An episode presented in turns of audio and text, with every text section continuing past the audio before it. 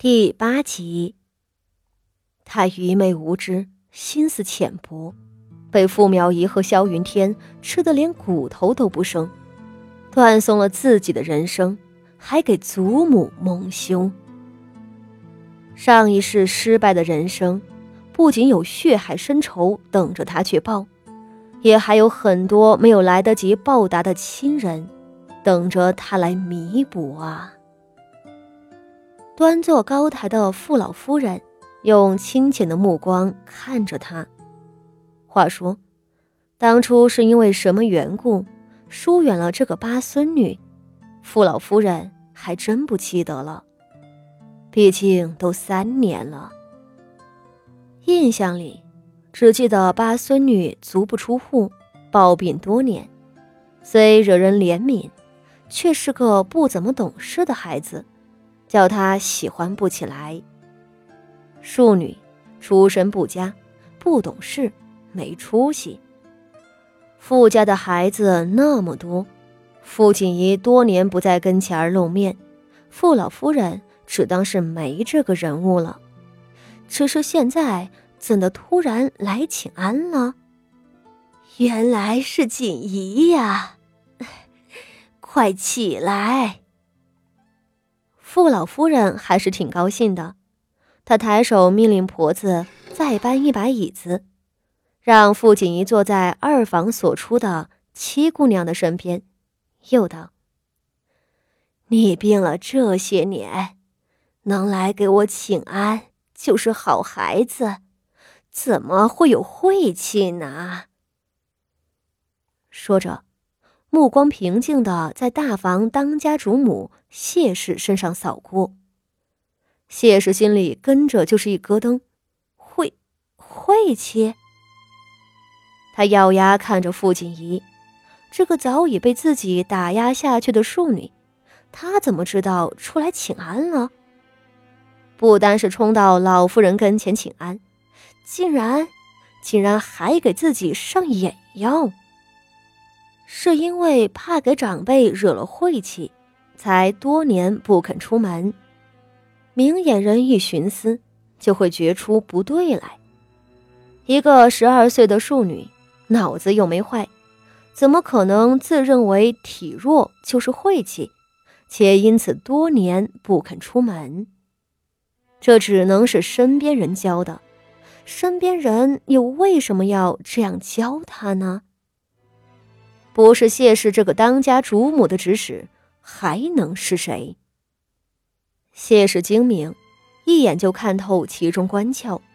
他正怒从胸中起，盯着傅锦仪的面孔，想要反唇相讥时，他脑子里却突然一怔。这个时候，他面前的傅锦仪低眉顺眼的磕了一个头。面上满是惊喜和感激的站了起来，在婆子搬来的椅子上小心的坐下来了，颇有些手足无措。谢氏看着这样的父亲仪，心里的火气不知怎的就消了，是自己想太多了吧？一个被孤立了八年的庶女，没人教导，诗书礼仪都没有学。怕是连字都不会写，从未见过世面，性格冷僻，甚至连基本的礼数都不懂。这样的庶女，能有那个城府，在长辈面前说几句话就能把自己给坑了？谢氏瞧着傅锦仪手脚慌张、恭恭敬敬的样子，心里有些好笑了。嗯。肯定是自己想错了，那什么晦气，不可能是傅锦仪有心在老夫人跟前上的眼药。唯一的原因，就是傅锦仪身边的那几个丫鬟，果真整日这样子教导她，她只是实话实说。伺候傅锦仪的几个丫头，都是自己派过去的，自己也吩咐了他们，要想法子。将傅锦仪一辈子困在北院，当做杂草一般教导他，让他成为一个废物。几个丫鬟们八成是真拿着晦气来说事，让傅锦仪不要出门的。谢氏抿了抿唇角，她不愧是傅家的当家主母，脑子一转，反应过来，她站起来，笑吟吟吩咐道：“八丫头一贯病弱，许久不出来了，快，将那蒸鹿耳、蹄花笋汤、金丝官燕端过来，摆在八丫头的跟前，给她补补身子。”前面两道膳食虽然名贵，倒也不是太稀罕的东西。后头那金丝官燕却不是凡物了。金丝官燕不是寻常的燕窝，是价值连城的宫中贡品血燕，在云州进贡的小南瓜里烹制的。富家官宦之家，并非皇亲贵重，本也是吃不上血燕的。只是这副手人官居要职，身边奉承的人多，总有路子拿到这样的东西。一碗由金黄色南瓜盛着的血燕被端到了傅锦仪的跟前，上手傅老夫人瞧着，脸色稍霁。傅锦仪的面上浮现出一丝清丽的浅笑：“母亲，你还是这个样子。”贤良淑德，对不是自己肚子里爬出来的妓女、庶女们，脸面功夫从未落下。啊，这是血燕，母亲给我的。傅锦仪连忙站起来，满脸喜不自胜。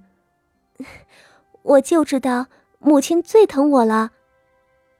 说着，连忙跪地，朝着谢氏磕了一个头。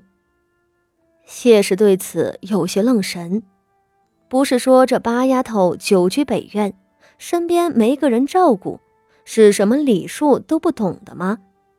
三年前那场老夫人的寿宴，他还记得。八丫头的性子十分野蛮，穿了不合时宜的衣裳，还当堂顶撞老夫人。这八丫头何时懂事了？谢氏还未说话。